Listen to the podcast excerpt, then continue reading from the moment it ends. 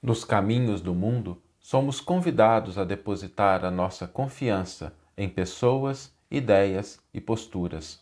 Reflitamos aonde estamos depositando a nossa confiança, se nas portas do mundo ou no caminho apontado pelo Cristo. Você está ouvindo o podcast O Evangelho por Emmanuel, um podcast dedicado à interpretação e ao estudo da Boa Nova de Jesus através da contribuição do benfeitor Emmanuel. Hoje nós vamos refletir sobre uma temática que deve ocupar nossas mentes cotidianamente, que é aonde nós depositamos a nossa confiança. Quando nós estamos nos caminhos da vida, nós encontramos pessoas, ideias, posturas que nos convidam a emprestar-lhes a nossa confiança. Quando a gente fala de confiança, é tanto a confiança daquilo que nós acreditamos, da nossa maneira de pensar, que vai se converter depois na nossa maneira de agir, mas também a nossa atenção, né, a nossa disposição, o nosso tempo. E cada uma dessas pessoas, né, cada uma dessas ideias, são como portas que se abrem para que a gente possa entrar. E algumas portas são boas, outras são complicadas. Algumas portas, depois que a gente entra, é difícil a gente sair algumas portas depois que a gente entra, a gente percebe que perdeu muito tempo. Existem pessoas, por exemplo, que estão em estado de revolta e nos convidam a compartilhar do mesmo estado em que elas se encontram. É uma porta aberta. E às vezes a gente entra e a gente começa a compartilhar daquele estado de revolta, porque a gente emprestou a nossa confiança àquela pessoa, àquela ideia. Às vezes, tem, às vezes existem pessoas que abrem portas à crítica destrutiva, que abrem portas às futilidades, né? Às vezes até a internet, né, abre portas às futilidades. Quem nunca, né, não falou assim: "Não, vou só mandar um WhatsApp para fulano ali, aí na hora que a gente vai mandar o WhatsApp, tem um vídeo de alguém, depois o vídeo de alguém a gente vai parar no YouTube ou em outra rede. Aí a hora que a gente chega lá, tem outro vídeo, e aí de repente você parou para pensar, você entrou naquela sequência de links ali, já gastou ali 20, 30 minutos com coisas absolutamente aleatórias, né?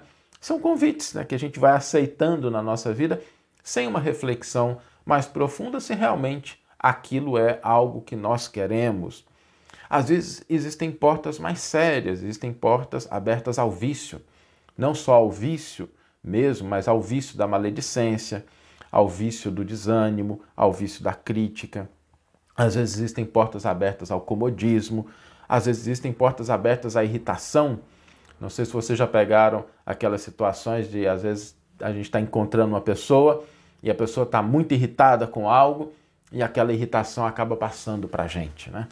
São portas que se abrem no nosso caminho. E o problema não é nem tanto da porta, né? Porque cada porta vai, cada pessoa vai responder pela própria consciência. Mas o problema é aonde nós depositamos a nossa atenção, a nossa confiança, o nosso tempo, que são recursos preciosíssimos, preciosíssimos, tá?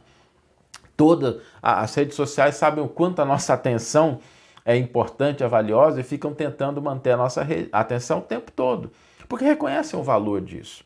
Porque é onde nós colocamos a nossa atenção, a nossa confiança, o nosso tempo, em que a gente vai ter os resultados que a gente está buscando.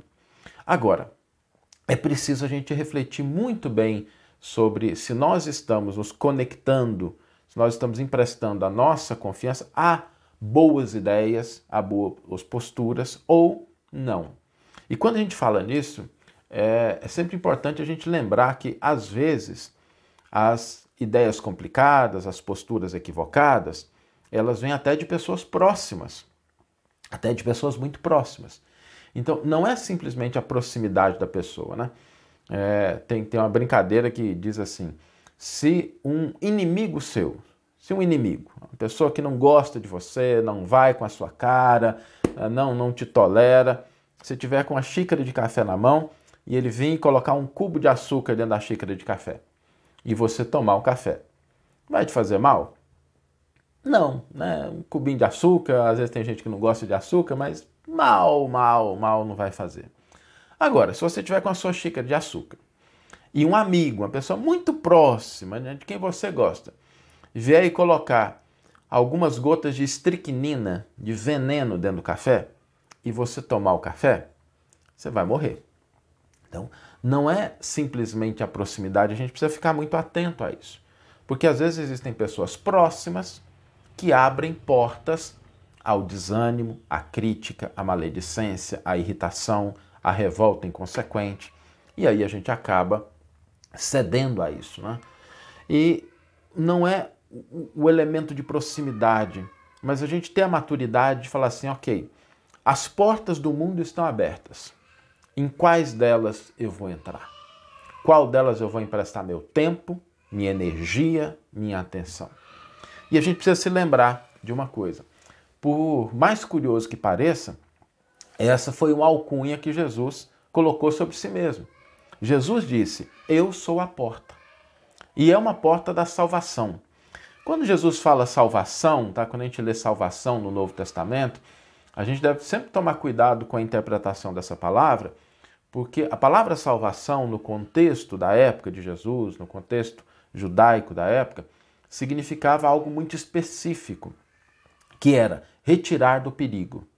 Salvar não significava, dentro daquela cultura, né, elevar a pessoa a céus, né, ficar tocando harpa junto com os anjos, nada disso significava livrar do perigo, né? tirar a pessoa do risco. Aliás, no Antigo Testamento, a figura de linguagem é até mais concreta do que isso. Né? A salvação é quando o animal cai dentro do buraco ali ele vai morrer se não for retirado você retira né? o boi ou um outro animal, a ovelha de dentro do buraco, você salva ela. Então, o sentido de salvação é tirar do perigo.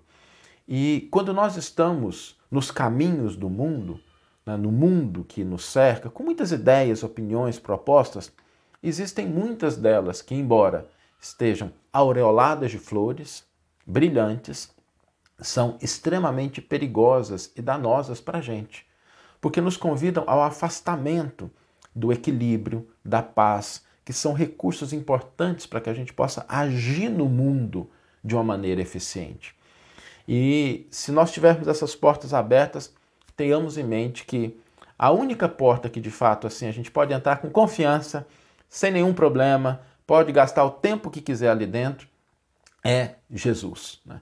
Entrar pela porta dos ensinos de Jesus, dos exemplos de Jesus, das ideias que ele, que ele nos convidou a ter cotidianamente, da maneira pela qual ele nos convida a olhar pelo mundo, para o mundo, da fé que ele tinha e que nos convida a fortalecer, essa porta não tem perigo, essa porta não tem contraindicação, essa porta não apresenta efeito colateral, porque Jesus é o caminho, a verdade e a vida. Né? Essa proposta do Cristo de que a gente viva com plenitude a partir do momento em que a gente se alinha com a maneira dele de pensar, de agir, de sentir.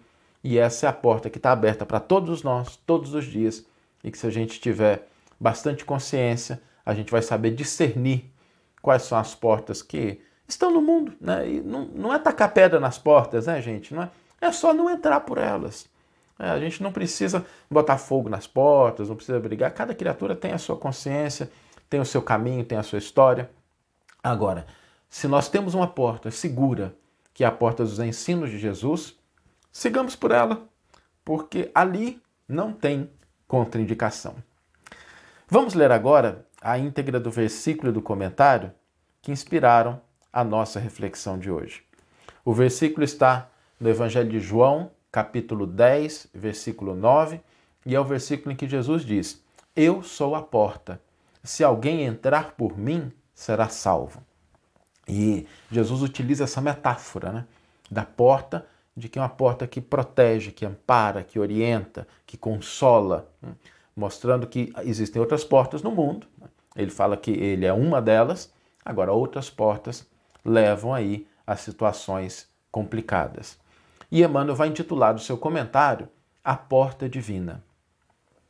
Nos caminhos da vida, cada companheiro portador de expressão intelectual um pouco mais alta converte-se naturalmente em voz imperiosa para os nossos ouvidos. E cada pessoa que segue à frente de nós abre portas ao nosso espírito. Os inconformados abrem estradas à rebelião e à indisciplina. Os velhacos oferecem passagem para o cativeiro em que exerçam dominação. Os escritores de futilidades fornecem passaporte para a província do tempo perdido. Os maledicentes encaminham quem os ouve a fontes envenenadas. Os viciosos quebram as barreiras benéficas do respeito fraternal desvendando despenhadeiros onde o perigo é incessante. Os preguiçosos conduzem à guerra contra o trabalho construtivo. Os perversos escancaram os precipícios do crime. Ainda que não percebas, várias pessoas te abrem portas cada dia por meio da palavra falada ou escrita, da ação ou do exemplo. Examina onde entras com o sagrado depósito da confiança. Muita vez perderá longo tempo para retomar o caminho que te é próprio. Não nos esqueçamos de que Jesus é a única porta de verdadeira libertação. Através de muitas estações no campo da humanidade, é provável recebamos proveitosas experiências, amealhando-as à custa de desenganos terríveis. Mas só em Cristo no clima sagrado de aplicação dos seus princípios, é possível encontrar a passagem abençoada de definitiva salvação. Que você tenha uma excelente manhã, uma excelente tarde ou uma excelente noite e que possamos nos encontrar no próximo episódio. Um grande abraço e até lá!